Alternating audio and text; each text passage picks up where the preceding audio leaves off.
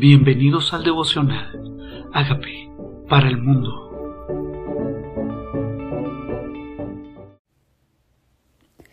Primera de Samuel 19. Saúl procura matar a David. Habló Saúl a Jonatán, su hijo, y a todos sus siervos para que matasen a David. Pero Jonatán, hijo de Saúl, amaba a David en gran manera y dio aviso a David diciendo, Saúl mi padre procura matarte. Por tanto, cuídate hasta la mañana y estate en lugar oculto y escóndete. Y yo saldré y estaré junto a mi padre en el campo donde estés y hablaré a ti, a mi padre, y te haré saber lo que haya. Y Jonatán habló bien de David a Saúl su padre y le dijo, no peque el rey contra su siervo David, porque ninguna cosa ha cometido contra ti, y porque sus obras han sido muy buenas para contigo. Pues él tomó su vida en su mano y mató al filisteo, y Jehová dio gran salvación a todo Israel. Jonatán tenía buena intención hablar con el papá para convencerlo. Claro, ninguna cosa mala ha cometido. Estaba apelando a su mente con argumentos claros. Y dice, tú lo viste y te alegraste, ¿por qué pues pecarás contra la sangre inocente matando a David sin causa? Y escuchó Saúl la voz de Jonatán y juró Saúl, vive Jehová que no morirá. Y llamó Jonatán a David y le declaró todas estas palabras. Él mismo trajo a David a Saúl y estuvo delante de él como antes. Qué bien. Pareciera que Saúl había cambiado de actitud. Después hubo de nuevo guerra y salió David y peleó contra los filisteos y los hirió con gran estrago y huyeron delante de él. Y el espíritu malo de parte de Jehová vino sobre Saúl, y estando sentado en su casa tenía una lanza a mano mientras David estaba tocando. Y Saúl procuró enclavar a David con la lanza a la pared, pero él se apartó de Saúl, el cual hirió con la lanza en la pared, y David huyó y escapó aquella noche. ¿Qué pasó si ya lo había convencido Jonatán? Ah, que no le gustó que él subiera de nuevo, ganara guerras, que peleara de nuevo, que causara estrago a los enemigos. Todavía no había confrontado lo que realmente pasaba en su corazón, y era celos. Y cuando yo simplemente me hago el loco con lo que no he confesado, con los pecados que no simplemente he sacado de mi corazón, no he renunciado realmente, sino que realmente simplemente es mi mente, pero no mi espíritu el que ha sido libre, pues aquí está este espíritu esperando ocasión, celos, que se convierten en violencia. ¿Qué cosas pueden empezar a engrandecerse por no confrontarlas?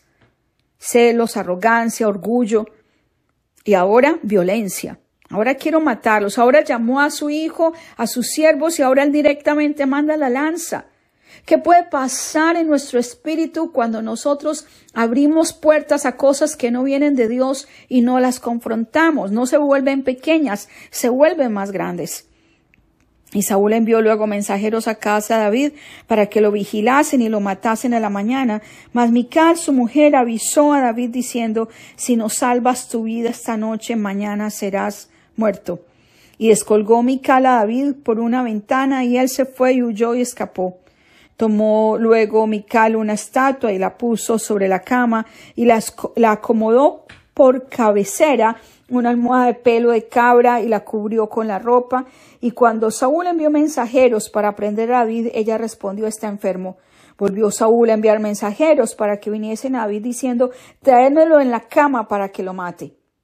Y cuando los mensajeros entraron, he aquí la estatua estaba en la cama y una almohada de pelo de cabra en su cabecera. Entonces Saúl dijo a Mical, ¿por qué me has engañado así has dejado escapar a mi enemigo? Y Mical respondió a Saúl, porque él me dijo, déjame ir, si no, yo te mataré. Huyó pues David y escapó y vino a Samuel en Ramá y le dijo todo lo que Saúl había hecho con él. Saúl insiste. Ahora sus propios siervos los trae y dice, ven que lo voy a matar. Ahora no es disimuladamente, cada vez es más clara su intención, cada vez es más notorio, más evidente. Ahora ya no es Jonatán quien salva su vida, ahora es Mical, su esposa. Estaba queriendo matar a alguien que era amado por su familia, amado por Israel y que había salvado a Israel. No hay argumento a veces contra las emociones fuera de control. Tal vez nos toca practicar inteligencia emocional, utilizar más. No es lo importante cuánto sé, sino, no confronto lo que siento. A veces es importante ser claro con mis emociones y confesarlas delante de Dios.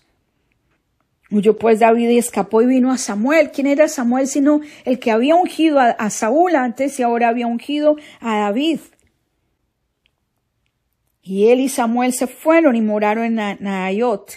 Y fue dado aviso a Saúl diciendo, he aquí que David está en Naayot, en Ramá. Entonces Saúl envió mensajeros para que trajesen a David, los cuales vieron una compañía de profetas que profetizaban, y a Samuel que estaba allí y los presidía. Y vino el Espíritu de Dios sobre los mensajeros de Saúl, y ellos también profetizaban. Era el Espíritu mismo de Dios que estaba en Samuel, que estaba ahora en los profetas y ahora en los mensajeros. Qué bueno es que esa unción de Samuel ahora es contagiosa.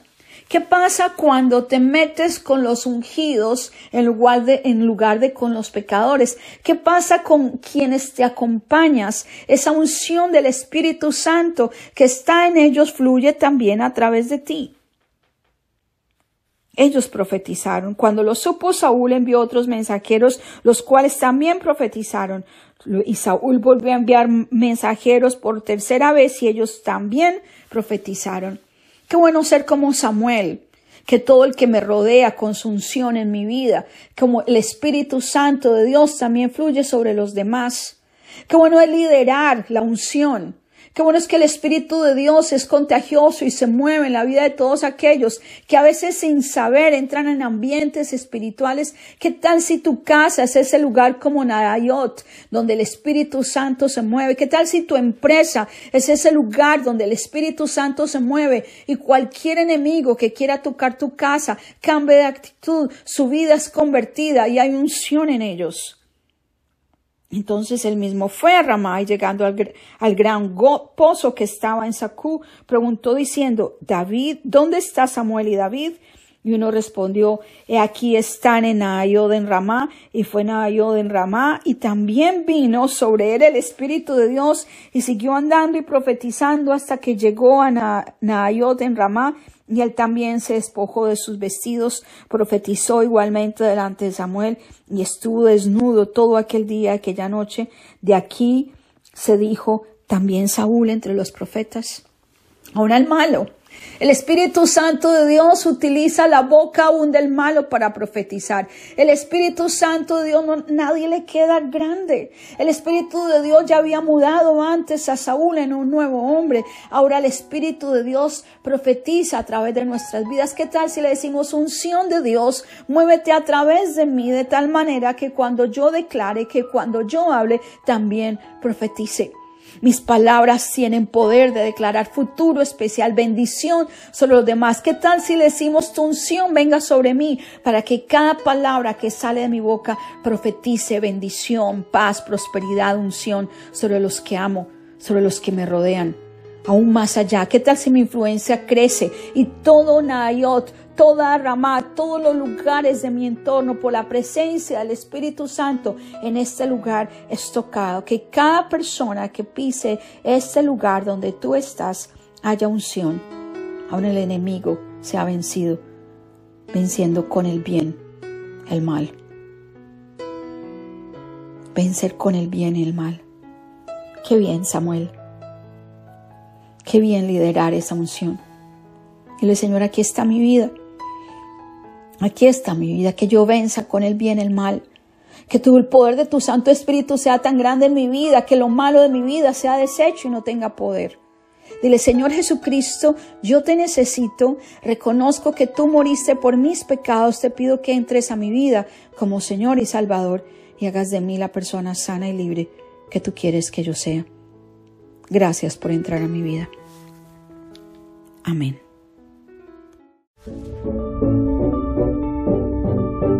Hola amigos, queremos que usted sea parte de esta obra que estamos haciendo a través de Agape para el mundo y que este mensaje de Jesús llegue hasta la última de la tierra. Si quieres donar en nuestra página web puedes hacerlo en agapeparalmundo.org o también a través de Cele en agapeoficial.gmail.com. Dios bendiga tu generosidad.